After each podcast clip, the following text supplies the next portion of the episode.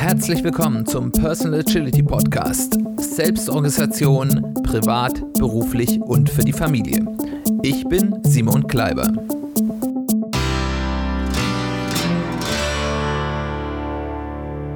Herzlich willkommen zu einer weiteren Ausgabe des Personal Agility Podcast. Schön, dass du eingeschaltet hast. Schön, dass du wieder dabei bist.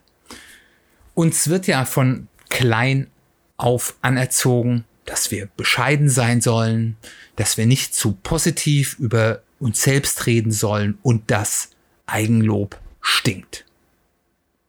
Auf der einen Seite hat das etwas Gutes, weil niemand mag selbstverliebte Angeber. Also auch wenn die manchmal zum Präsidenten gewählt werden, ähm, im Großen und Ganzen sind selbstverliebte Angeber nicht so übertrieben angesehen und für die meisten Menschen, die ein solches Verhalten an den Tag bringen, ist zumindest im sozialen Umfeld der Nachteil deutlich größer als der Vorteil. Dass solche Menschen denn doch äh, gerade auch im beruflichen Bereich durchaus Erfolg haben können, liegt an der anderen Seite, weil wir leben in einer Aufmerksamkeitsökonomie, äh, in der ja der Vorteil hat, der gehört wird. Und ähm, gerade bei Karrieren in großen Unternehmen ist die Frage der Sichtbarkeit, ob man denn überhaupt gesehen wird und die eigenen äh, Erfolge, seien sie nun real oder angegeben, äh, denn überhaupt gesehen werden. Das ist der Grund, warum es auch durchaus einen Vorteil hat, eben nicht zu bescheiden zu sein, nicht zu leise zu sein und vielleicht auch mal sich selbst zu loben. Wie gesagt, wenn wir uns an diesem an diesem Rat, den wir in unserer Kindheit ja häufig bekommen, orientieren, dann ist das vielleicht höflich, aber es führt dazu, dass wir unsichtbar in der Versenkung verschwinden und vielleicht sogar Selbstzweifel entwickeln, weil das Ganze hat zwei Dimensionen. Zum einen, wie nimmt uns die Umwelt wahr und auf der anderen Seite, wie nehmen wir uns selbst wahr. Und diese beiden Punkte haben einen beidseitigen Zusammenhang, weil wie wir das Gefühl haben, wie uns die Umwelt wahrnimmt, das beeinflusst unsere Selbstwahrnehmung, unseren, ja, unseren Selbstbewusstsein, unser Selbstzweifel, aber auch umgekehrt ähm, beeinflusst auch das Bild, das wir von uns selbst und unserem Können haben, stark, wie wir in der Umwelt auftreten und damit auch wahrgenommen werden. Lasst uns mit der Selbstwahrnehmung beginnen, denn die bestimmt eben auch unsere Außendarstellung erheblich. Wenn wir über die Selbstwahrnehmung vor allem unseres Könnens reden, möchte ich zwei psychologische Effekte betrachten. Das eine ist der sogenannte Dunning-Kruger-Effekt. Damit beschreibt man den Effekt, dass Menschen, die ein bisschen, aber nicht sehr viel von einem Thema wissen, der Meinung sind, sie wissen über alles Bescheid. Da sie den Umfang von dem, was sie noch nicht wissen, eigentlich noch gar nicht begreifen können. Das heißt, sie haben das Gefühl, oh, ich habe was gelernt und die sehen noch gar nicht die Komplexität und die Details, die zu sehen ist und sie denken, okay, ich bin jetzt hier der Spezialist.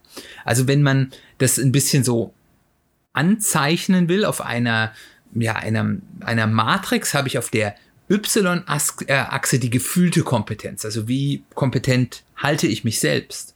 Und auf der X-Achse meine tatsächliche Kompetenz. Und dann sieht es ungefähr so aus. Ich starte mit einer nicht vorhandenen tatsächlichen Kompetenz und einer nicht vorhandenen gefühlten Kompetenz. Das heißt, ich weiß nichts und ich weiß, dass das so ist.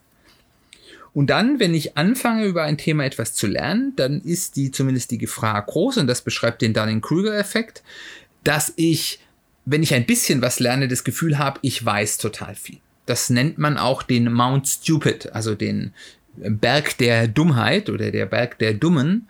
Äh, und wenn ich dann ein bisschen mehr lerne und dazu in der Lage bin, intellektuell, dann ähm, begreife ich eben langsam das eigene Nichtwissen und dann geht es wieder steil nach unten und von dort aus geht dann wieder eine langsame Kurve nach oben, die allerdings häufig unterbewertet, wie hoch meine tatsächliche Kompetenz ist. Das heißt, meine tatsächliche Kompetenz nimmt stärker zu als meine gefühlte. Was lernen wir daraus? Leute, die sehr wenig über ein Thema wissen, überschätzen ihre Kompetenz und Leute, die sehr viel über ein Thema wissen, unterschätzen potenziell ihre Kompetenz. Das ist natürlich kein Naturgesetz, sondern etwas, wozu wir als Menschen neigen. Und das kann man natürlich schon vermeiden, indem man zum Beispiel eben genau in dieser Mount Stupid Phase versucht, möglichst selbst reflektiert zu sein, eben einfach äh, zu überlegen, ja, was weiß ich denn eigentlich noch nicht? Oder gibt es da vielleicht diese berühmten Unknown Unknowns, also die Dinge, die ich noch nicht weiß, von denen ich noch nicht weiß, was es gibt und dann eben gerade in einer Phase, wo ich vielleicht auch mit großer Begeisterung, zumindest geht's mir so, wenn ich was Neues, Interessantes lerne, mit großer Begeisterung etwas lerne, nicht der Meinung bin, oh, ich weiß jetzt schon über alles Bescheid, sondern mir selbst eine gewisse Zurückhaltung auferlege, um zumindest selbst, wenn ich innerhalb, innerlich auf dem Mount Stupid bin, versuche, das nicht allzu sehr nach außen zu tragen. Die andere Seite der Medaille, eben diese Unterbewertung der eigenen Kompetenz, wenn ich in Wirklichkeit schon relativ kompetent bin, die führt uns zum nächsten Punkt oder zum nächsten Effekt. Das ist das sogenannte Imposter-Syndrom, auf Deutsch auch Hochstapler-Syndrom genannt. Das Syndrom, was dort beschrieben ist, das entsteht, wenn man von Dritten als kompetenter oder vielleicht sogar ikonenhafter angesehen wird, als man sich selbst fühlt. Das kann tatsächliche Gründe haben, dass eben äh, Dritte aus irgendwelchen Gründen meinen, man sei kompetenter, als man das wirklich ist. Oder eben auch angenommene, dass man eben wirklich gerade bei ikonenhaften Menschen, die eben dann auch ein bisschen auf den Podest gehoben werden, die aber eben für sich selbst denken, ich bin doch auch nur ein ganz normaler Mensch.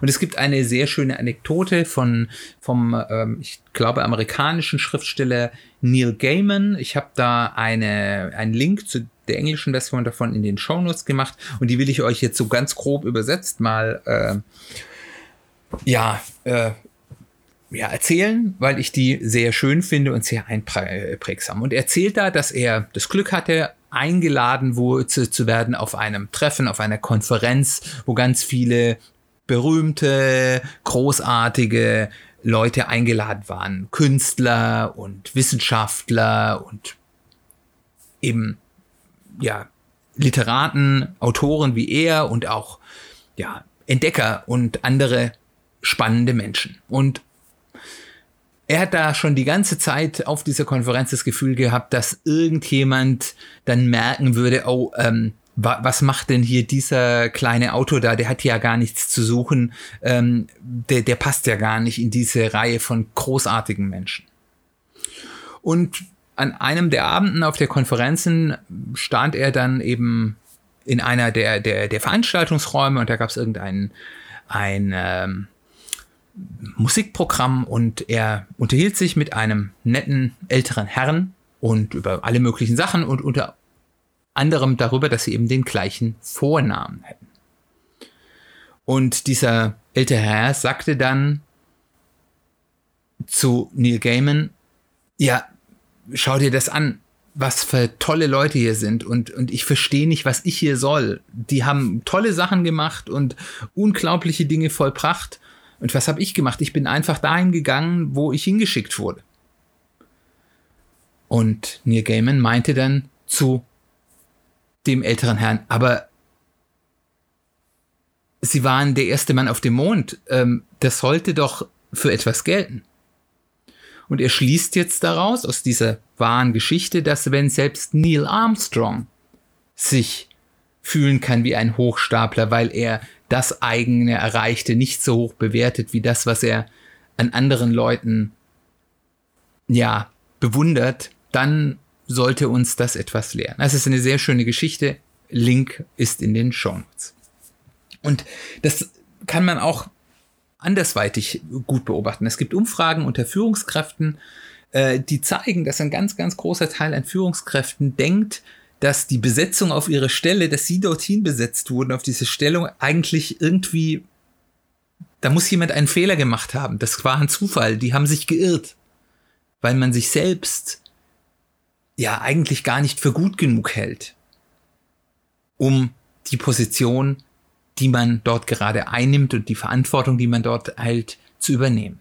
Und das Ganze hat natürlich auch wieder zwei Seiten. Es kann problematisch sein. Weil auf der einen Seite, wenn ich mich da wirklich reinsteigere und in einer ständigen Angst lebe, enttarnt zu werden, dann führt das halt zu unguten Effekten. Also ich, das kann mich auf der einen Seite lähmen, dass ich mich dann gar nichts mehr traue. Auf der anderen Seite gibt es dann eben auch andere Leute, das ist, glaube ich, dann vielleicht sogar gerade so in dem Führungskräftebereich äh, sogar ein häufigeres Phänomen ist, dass ich das versuche zu überkompensieren, dass ich dann als besonders stark und als besonders schlau und als besonders unfehlbar versuche zu wirken. Und das ist selten eine gute Art und Weise zu führen. Auf der anderen Seite kann, wenn man das ein bisschen hat, eben auch ein gutes Zeichen kann. Es zeigt einem, ich bin außerhalb der Komfortzone. Und wir wissen alle, wenn man sich so ein bisschen außerhalb der Komfortzone begibt, ist man in der Zone, die im Englischen gerne auch die Learning Zone, die, die Lernzone genannt wird. Das heißt, man muss ein bisschen aus seiner Komfortzone rausgehen, Dinge machen, wo man nicht sicher ist, dass man sie kann, ähm, um sich weiterzuentwickeln. Also, das kann problematisch sein, wenn es zu sehr einen beherrscht, aber es kann eben auch ein guter Indikator sein, ich entwickle mich weiter. Was hilft jetzt, um diese beiden problematischen Effekte im Zaun zu halten? Das erste ist, bei Feldern, in denen man aktiv ist, sei das jetzt privat oder beruflich, regelmäßig sich selbst zu hinterfragen, was weiß ich eigentlich in diesem Feld schon und was weiß ich noch nicht. Das kann, je nachdem, wo man sich auf dieser Kompetenzskala befindet, in beide Richtungen hilfreich zu sein. Auf der einen Seite ähm, kann es eben einem helfen, wenn man sich gerade auf dem Mount Stupid äh, äh, befindet, zu sehen, oh, da schneller zu merken, da ist ja noch was anderes, was ich noch nicht weiß und ich habe hier noch ganz viel zu lernen. Und auf der anderen Seite kann eben, wenn man schon viel weiß, auch der Blick zurückhelfen, auch wenn das in der Selbstreflexion manchmal schwierig ist, weil man eben noch viel mehr sieht, was man noch alles nicht weiß, wie viel man eigentlich schon weiß und was für eine Kompetenz man mit.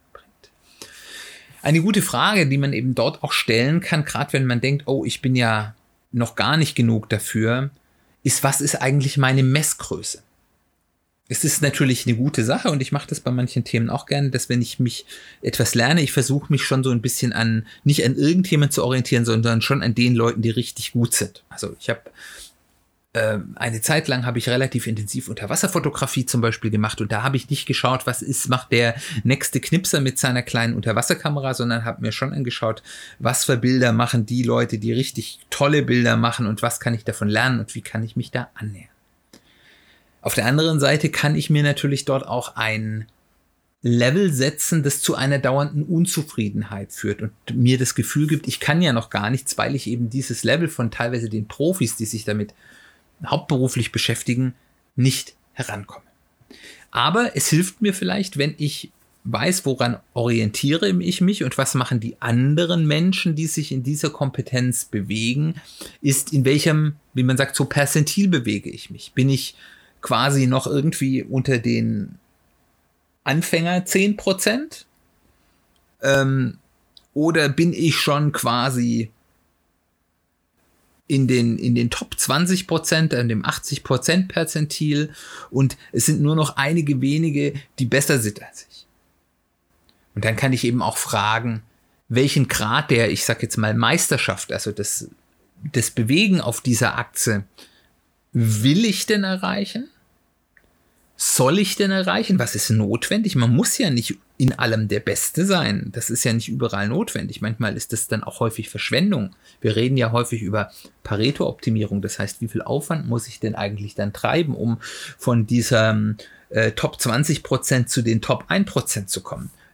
Hat es überhaupt einen Nutzen? Und kann ich das auch? Also zum Beispiel in einem sportlichen Bereich habe ich denn alles, was man tut, hat ja auch eine Kombination aus Talent und Übung und Arbeit daran, aber gerade so in bestimmten sportlichen Geschichten muss ich dann eben auch ein gewisses Talent mitbringen. Wenn ich halt 1,60 Meter groß bin, wird es schwer werden, zu den Top 10% der Basketballer auf der Welt zu gehören. Und da gehört dann eben auch dazu, dass man sich das selbst eingesteht. Entweder das ist das höchste Level, was ich realistisch erreichen kann, oder das, was ich halt auch mir auch ausreicht für das, was ich mit dieser Fähigkeit will. Wie gesagt, man muss dann eben auch diese Pareto-Optimierung beachten und dann überlegen, wie viel muss ich denn da rein investieren. Ja, dann kann ich mir natürlich auch anschauen, wie ist denn mein Wissen oder mein Können in Bezug auf die Zeit, die ich bereits hinein investiert habe oder dem Aufwand, den ich bereits investiert habe. Es ist ja ganz klar, dass wenn ich Klavier spielen lerne und ich mache das seit zwei Monaten, dass ich nicht äh, Klavier spielen kann wie ein ähm, Profi-Pianist, der das seit 20 Jahren macht und äh, jeden Tag 10 Stunden übt. Das ist logisch. Das heißt also, ich will natürlich mein Können in vielen Punkten auch bewerten können, komme ich denn hier gut voran? Habe ich meine Kompetenz gut aufgebaut? Ähm, oder hänge ich hier hinterher? Bei manchen Dingen ist natürlich mein absolutes Wissen wichtig, aber in vielen ist eben auch diese Einschätzung, wie gut ist es denn relativ zu dem Aufwand, den ich dort hineingesteckt habe, wichtig. Und dann muss man natürlich bedenken, wenn man sich die großen Vorbilder wählt, sich an den Besten orientiert, dann muss man eben auch mal überlegen, was können die denn dann vielleicht auch nicht, weil niemand ist perfekt. Man muss sozusagen die großen Vorbilder dann auch um, dass das eine gesunde Orientierung an diesen äh, Vorbildern ist, sie auch vom Sockel heben des Podestes, auf die man sie vielleicht vorher gestellt hat oder auf die sie dann andere stellen. Man muss sich dann mal anschauen, wo sind die wirklich sehr gut und wo sind sie das vielleicht nicht? Wo sind die vielleicht nur Mittelmaß oder vielleicht haben die sogar Probleme? Also es ist ja häufig so, dass Leute, die eine sehr starke, ich sage jetzt mal Inselbegabung haben, das sind ja häufig dann die Leute, die die Besten in ihrem Feld sind, dann mit anderen Dingen in ihrem Leben ganz große Schwierigkeiten haben. Und man muss eben auch schauen, gerade in den Zeiten von Social Media, äh, aber das war eigentlich auch immer so, es ist nur ein bisschen offensichtlicher, man erzählt natürlich nach außen nur die guten Dinge. Geht uns ja selbst nicht anders. Wir erzählen ja auch nicht jedem, mit dem wir jetzt keine sehr engen Beziehungen haben, wo wir gerade massive Probleme haben, sondern eben eher, wo wir was Schönes erreicht haben und zeigen eben das, wo wir große Erfolge haben, äh, nach außen her. Und wir müssen dann quasi so ein bisschen hinter diesen Instagram-Moment schauen und schauen, wo ist denn, was ist da Außendarstellung und wo ist die Wirklichkeit. Und das ist nicht dazu da, die zu entzaubern im negativen Sinne, dass man sagt, man will die schlecht machen und denen diese, wenn es die Besten ihrer Art sind, ja vollkommen äh, überzeugenden und vielleicht sogar teilweise unglaublichen Leistungen absprechen. Aber man sollte sich eben selbst in der eigenen Bewertung auch klar machen, auch solche Menschen kochen mit Wasser. Auch solche Leute sind vielleicht deswegen dorthin gekommen, weil sie kontinuierlich über Jahre hinweg sich verbessert und verbessert und verbessert haben. Das ist ja dieser, dieser Effekt, den wir in der Folge über das Schwungrad auch besprochen haben, dass das für den, der dann erst später dazukommt und sieht, jemand ist in einer ganz tollen Situation, das als unglaublich und unerreichbar aussieht. Und im Endeffekt haben diese Menschen, die sicherlich dann auch ein bisschen Talent mitgebracht haben, darüber haben wir ja gerade schon gesprochen, ähm, aber einfach über Jahre hinweg viel Mühe und Arbeit und Lern, äh, ja, Schleifen reingesteckt haben, um jetzt dort zu sein in einer Position, die unglaublich erscheint. Und es ist ganz klar, wenn man jetzt erst gerade am Anfang ist oder noch nicht so lange dabei ist, dass man das noch gar nicht erreicht haben kann. Und so kann man dann eben einen gesunden Blick auf diese großen Vorbilder entwickeln. Wenn wir uns jetzt speziell dieses Problem mit dem Imposter-Syndrom, also diesem Hochstapler-Syndrom äh, anschauen, ist es ja auch manchmal ganz gut, ein bisschen zu schauen, was ist denn meine aktuelle Aufgabe, vor der ich stehe und was ist mein aktuelles Wissen. Ich mich überlege also, was von meinem aktuellen Wissen oder meinem aktuellen Können befähigt mich denn zu dieser Aufgabe? Was bringe ich denn schon alles mit, was ich dringend brauche zu dieser Aufgabe? Und dann kann ich mich natürlich fragen, wenn ich gerade denke, oh, ich habe jetzt eine Aufgabe bekommen, die ist äh, viel zu groß für mich. Ähm, was fehlt mir denn wirklich noch? Und nicht nur zu das Gefühl zu haben, in der Schockstarre, äh, so wie das Reh in den, im Scheinwerferlicht, dann, dann, dann den Wald vor lauter Bäumen nicht mehr zu sehen, sondern wirklich dann ganz klar zu sagen, okay, das ist der Anteil, den ich kann. Und das ist der Teil, den ich noch lernen muss. Und in den allen meisten Situationen wird man feststellen, okay, ich kann das Allermeiste schon, mir kommt nur das, was ich noch nicht kann, viel größer vor. Und äh, wenn ich natürlich feststelle, mir fehlt hier wirklich alles, dann muss ich damit vielleicht dann anders umgehen und die Realität der Situation eingehen und überlegen, was mache ich mit dieser Situation. Aber in den meisten Fällen ist es eben nicht der Fall. Und dann kann ich eben mir bewusst überlegen, wie kann ich denn das, was mir noch fehlt, an Wissen, an Erfahrung, an Sicherheit, wie kann ich das gewinnen? Kann ich da einen Kurs besuchen? Kann ich mir einen Mentor suchen? Kann ich da durch Ausprobieren ähm, Sicherheit gewinnen? Dann kann ich mir eben auch überlegen, was ist das, was bedeutet das für meine Risiken? Also typische Situation, ich bin in eine, in eine Führungsposition gesetzt von irgendeinem Projekt oder irgendeiner Firma oder sonst irgendwas und habe das Gefühl, oh, ich kann das doch noch gar nicht. Und wenn ich dann ein realistisches Bild davon habe, was ich noch nicht kann, kann ich mir überlegen, wie vergrößert das mein Risiko in der Situation? Und wenn ich das weiß, kann ich damit eben auch bewusst umgehen. Und dann kann ich das eben auch mal überlegen, was sind denn die Alternativen? Das ist ja immer, wenn ich in so einer Situation bin, wo ich denke, oh, da bin ich eigentlich gar nicht äh, der Richtige für und die haben wohl einen Fehler gemacht, kann man sich auch überlegen, was wären denn die Alternativen? Für mich kann ich sagen, nein, ich nehme das nicht an. Ähm, was hat das für Folgen für mich? Zerstöre ich damit meine Karriere? Äh, wie gewichtige, wie wichtig ich das gegenüber den Risiken, die ich mir gerade bewusst gemacht habe, aber eben auch, was ist denn die Alternative für den, der mich dann in diese Situation gebracht hat, also zum Beispiel mein Auftraggeber oder mein Arbeitsgeber, warum hat der mich denn da hingesetzt? Und dafür ganz, ganz unterschiedliche Gründen geben. Da kann es ähm, Gründe geben, die natürlich negativ sind, zum Beispiel, ja, der braucht da jetzt einen Sündenbock und äh, äh, ich bin entbehrlich. Das ist jetzt eine sehr negative Geschichte, aber es könnte auch zum Beispiel sein, das ist einfach die beste Option, die er hat. Vielleicht kann mein Chef gerade niemand anderen einstellen und ich bin wirklich der Best qualifizierte für diese Aufgabe, der aktuell in der Organisation ist. Und wenn man sich klar gemacht hat, was wären die Alternativen für meinen Auftraggeber, warum bin ich in die Situation und mir auch klar gemacht habe, was sind denn in dieser Situation die Alternativen für mich.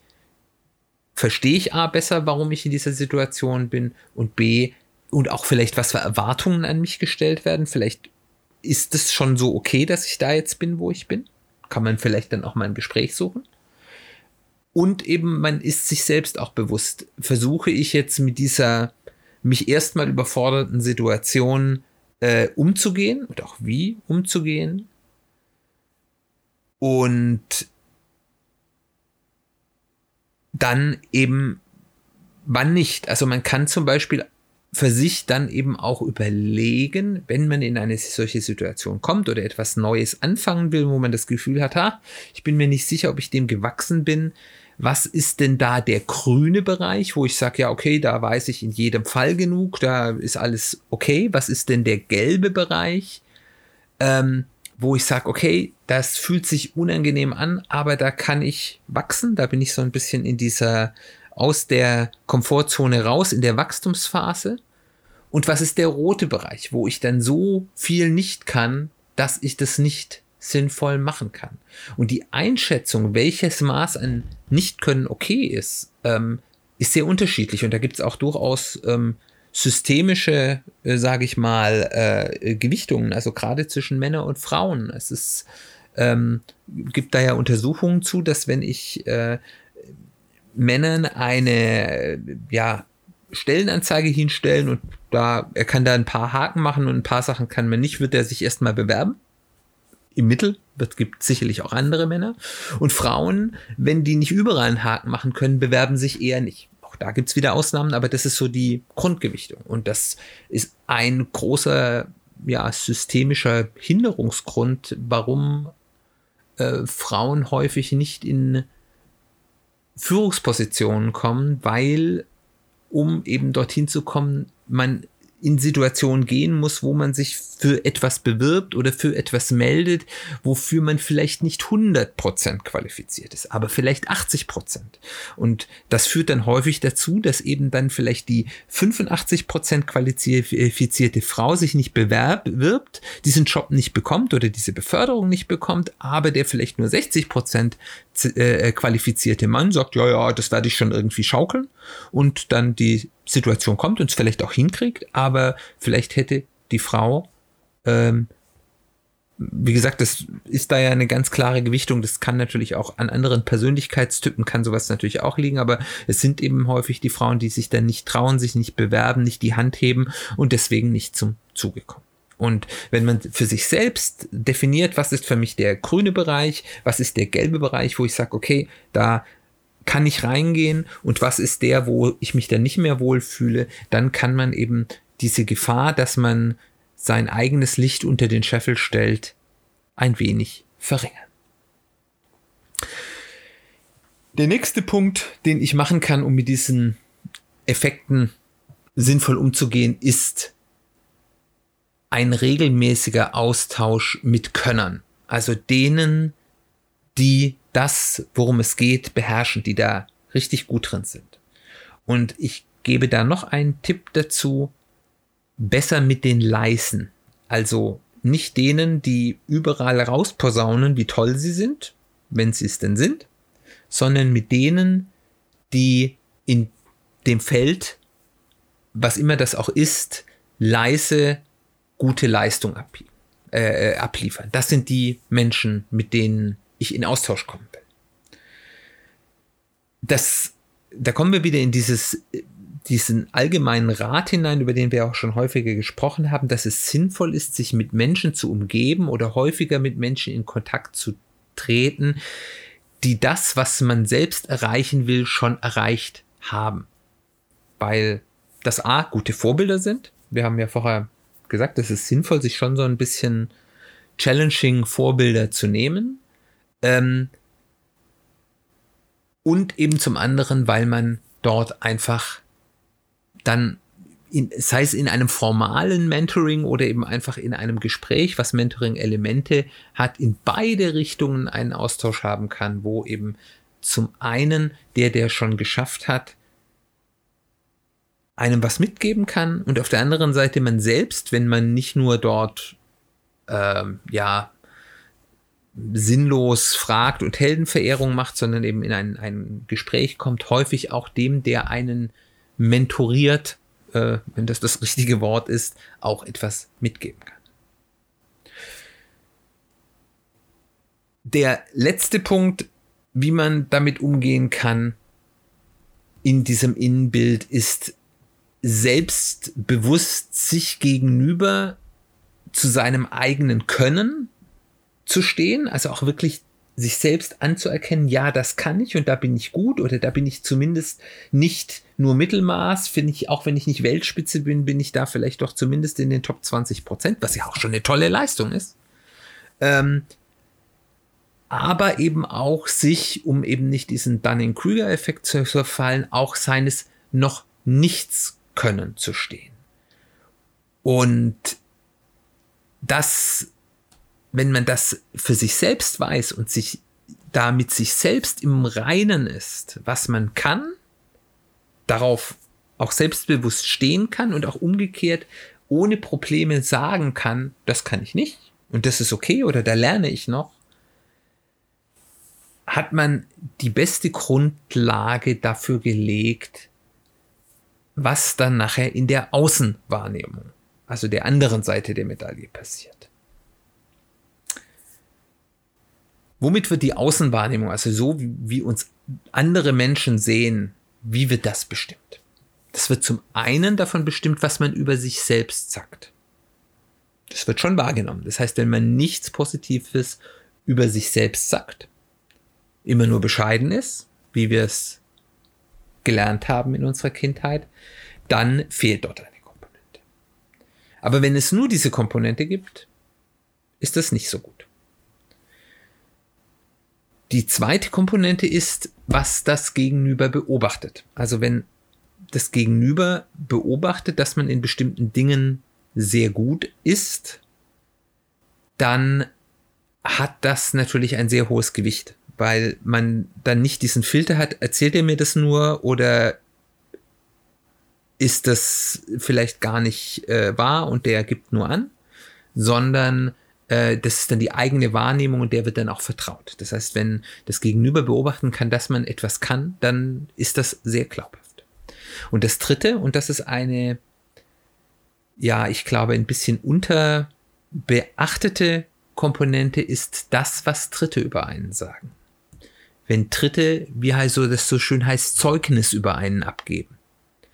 Weil auch hier ist wieder der Effekt weg, der gibt ja nur an und man hat auch nicht die Gefahr, dass der, der das wahrnehmen soll, einen übersieht, wenn man selbst nichts sagt und es dann eben nicht beobachtet, nicht weil er es nicht beobachten will, sondern weil er es halt nicht wahrnimmt.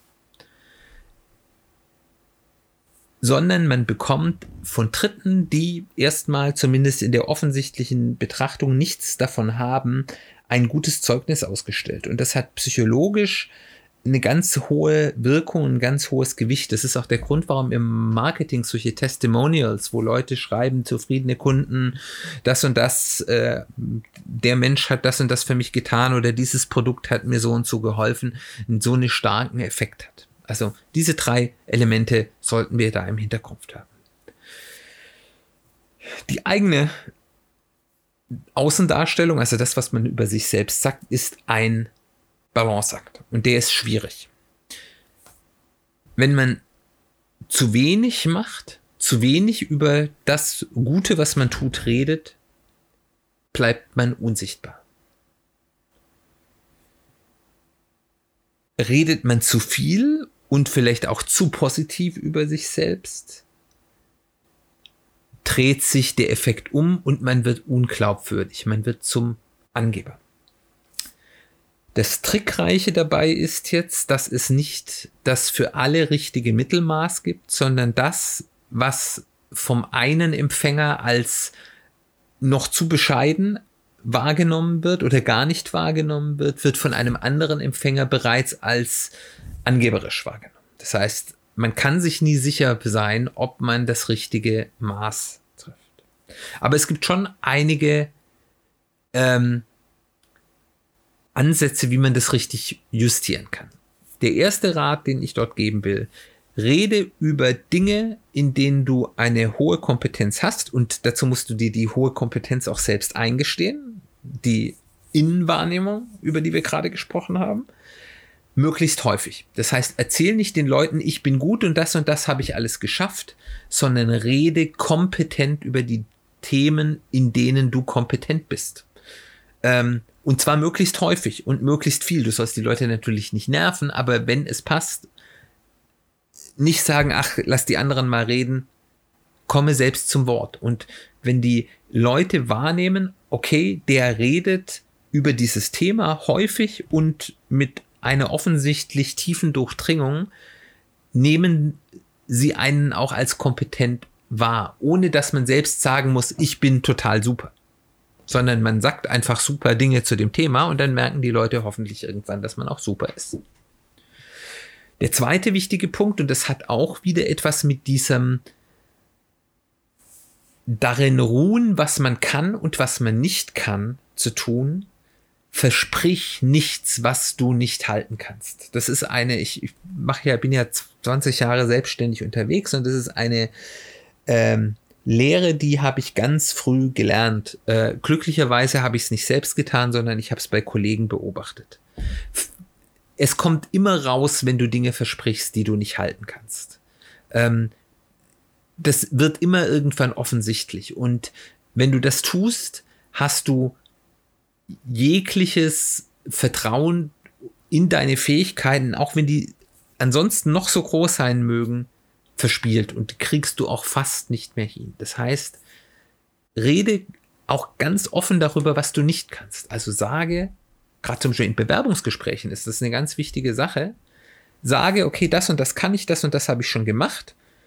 Hier habe ich so eine grobe Ahnung und habe mich schon mal beschäftigt, habe aber vielleicht noch nicht große Erfahrung. Und das kann ich noch nicht. Und dann kann man ja durchaus sagen, ich glaube, aber das kann ich schnell lernen. Und ich saß in meinem Leben schon auf beiden Seiten von Bewerbungsgesprächen, sei es für Festanstellungen oder auch für ja, Kontrakte mit, mit Freelancern, relativ häufig auf beiden Seiten. Und ich habe wirklich die Erfahrung gemacht, die Tatsache, dass jemand offen darüber redet, was er nicht kann, mit Selbstbewusstsein, erhöht das Vertrauen des Einstellenden oder des Entscheidenden in diese Person massiv. Weil die Angst, der macht mir was vor und der erzählt mir das, verspricht mir das Blaue vom Himmel, fällt sofort weg, wenn jemand offen darüber redet, was er nicht kann.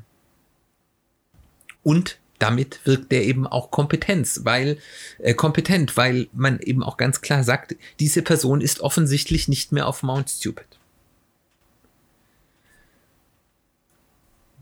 Der weitere Punkt, den du machen kannst, um eine eigene, eine aktive Außendarstellung zu betreiben, ohne dich selbst groß loben zu müssen, ist, nutze deine Kompetenz, anderen zu helfen. Da ganz wichtig, stell erstmal sicher, dass die Personen, denen du da helfen willst, a, die Hilfe brauchen, das heißt, dass die das nicht schon selbst können oder wissen und dass sie die auch wollen. Weil nichts ist nerviger, als wenn äh, sich da jemand aufdrängt und nichts ist nerviger, wenn einem jemand was erklären will, was man schon lange weiß. Es gibt ja dann den berühmten Be Be Begriff des Mansplainings, auch wieder so eine Männer-Frauen-Kiste, dass Männer dazu neigen, ähm, anderen Menschen, insbesondere Frauen, Dinge erklären zu wollen und ihnen damit indirekt die Kompetenz absprechen, die die vielleicht schon wissen kann man mal so ein bisschen auf Twitter schauen, was da die so die Berichte sind, ist teilweise ganz lustig, wenn irgendwelche äh, ja mäßig kompetenten Männer äh, den Spezialistinnen auf einem bestimmten Feld erklären wollen, wie es funktioniert, weil sie eben irgendwie selbstverständlich davon ausgehen, dass die Frau das ja nicht kann. Und auch für Männer kann man das beobachten. Ich habe das äh, kennengelernt, äh, wenn ich als Vater mit äh, meinen Kindern in so typischen Mut Mütterumfeldern unterwegs war, so Krabbelgruppen oder so. Ähm, das ist dann auch ganz amüsant, wenn man dann als erfahrener Vater von drei Kindern mit seinem dritten Kind unterwegs ist und das Baby und dann irgendwelche Mütter, die seit wenigen Wochen Mütter sind, äh, dann einem erzählen wollen, wie der Hase läuft. Ähm, ich nenne das dann Momsplaining und das hat mir eigentlich äh, so ein bisschen am eigenen Leib gezeigt, wie nervig Mansplaining wohl für viele Frauen sein muss. Also stellt, bevor ihr versucht zu helfen, sicher, dass ihr, dass diese Hilfe auch gebraucht und gewollt wird. Und wenn ihr die Kompetenz nutzt, anderen zu helfen, agiert dabei auf Augenhöhe. Nicht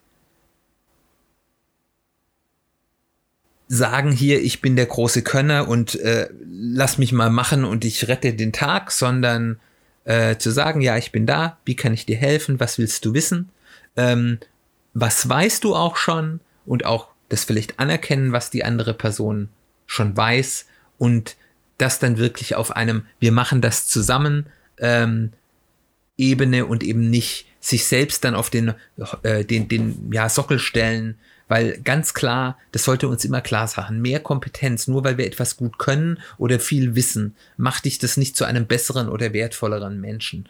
Äh, du kannst dann vielleicht in einer bestimmten Situation besser helfen oder etwas besser umsetzen, aber du bist immer noch genauso viel wert wie der, der es nicht kann. Und wenn du eben anderen dort hilfst, dann zeigst du deine Kompetenz, ähm, insbesondere wenn du es vielleicht nicht äh, angeberisch machst, sondern eben kompetent, bescheiden.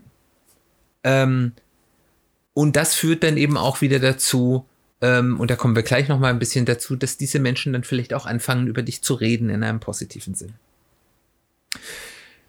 Wenn wir jetzt zum zweiten Aspekt kommen, was dein Gegenüber beobachtet.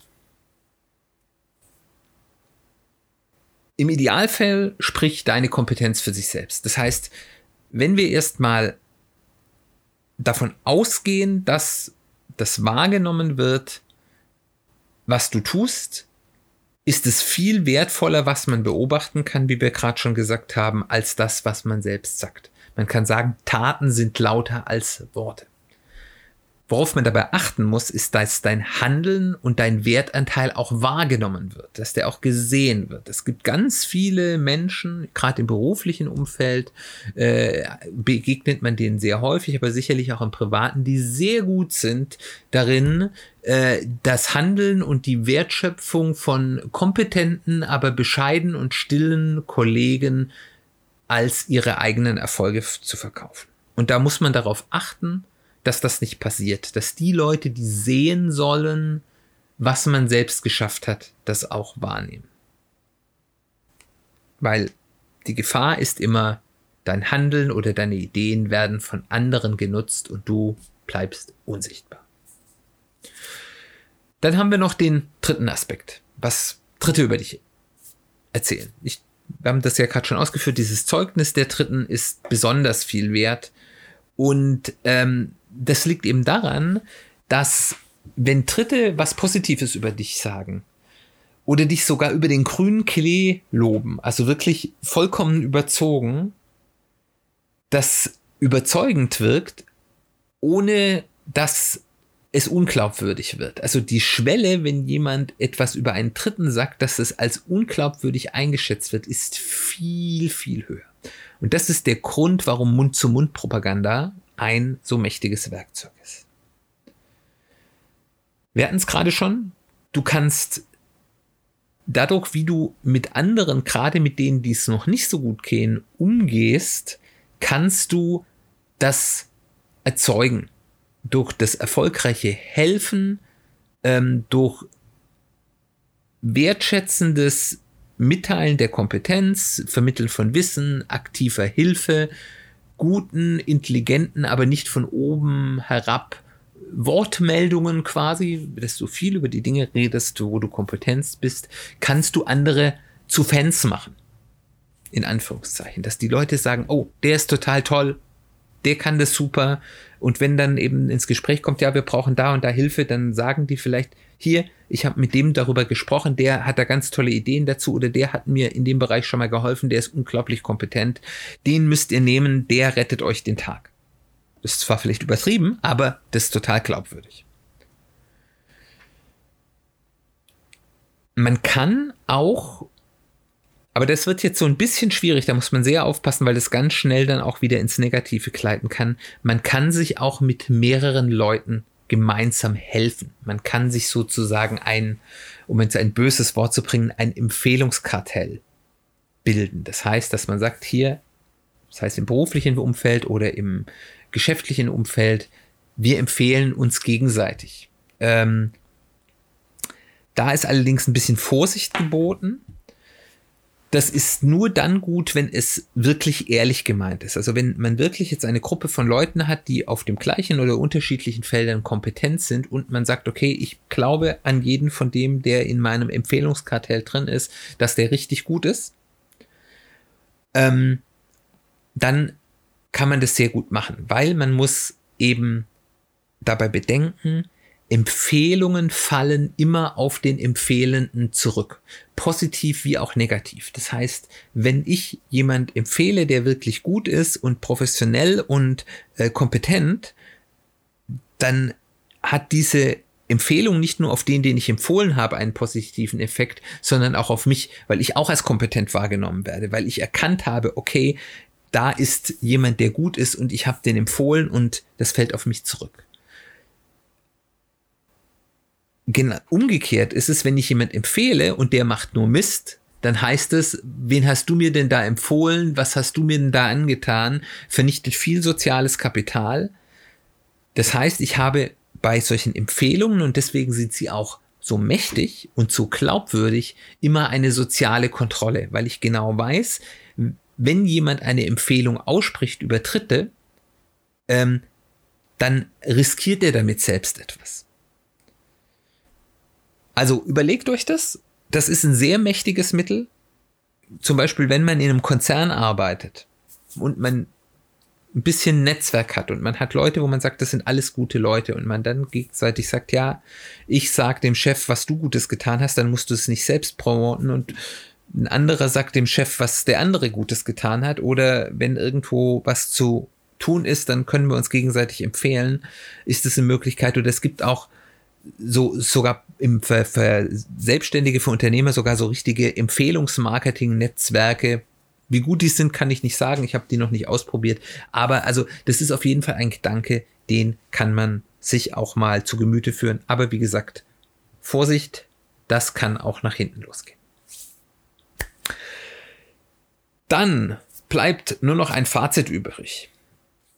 Was man sagen kann, ein gesundes Selbstwertgefühl ist wichtig und es ist die Grundlage dafür, dass man eben sein eigenes Licht nach außen auch nicht unter den Scheffel stellt, ohne zum Angeber zu werden. Also die Entwicklung eines guten Selbstbewusstsein, was man kann und was man nicht kann. Und das auf eine intelligente Art und Weise auch zu außen zu tragen, ist für jeden ein Gewinn.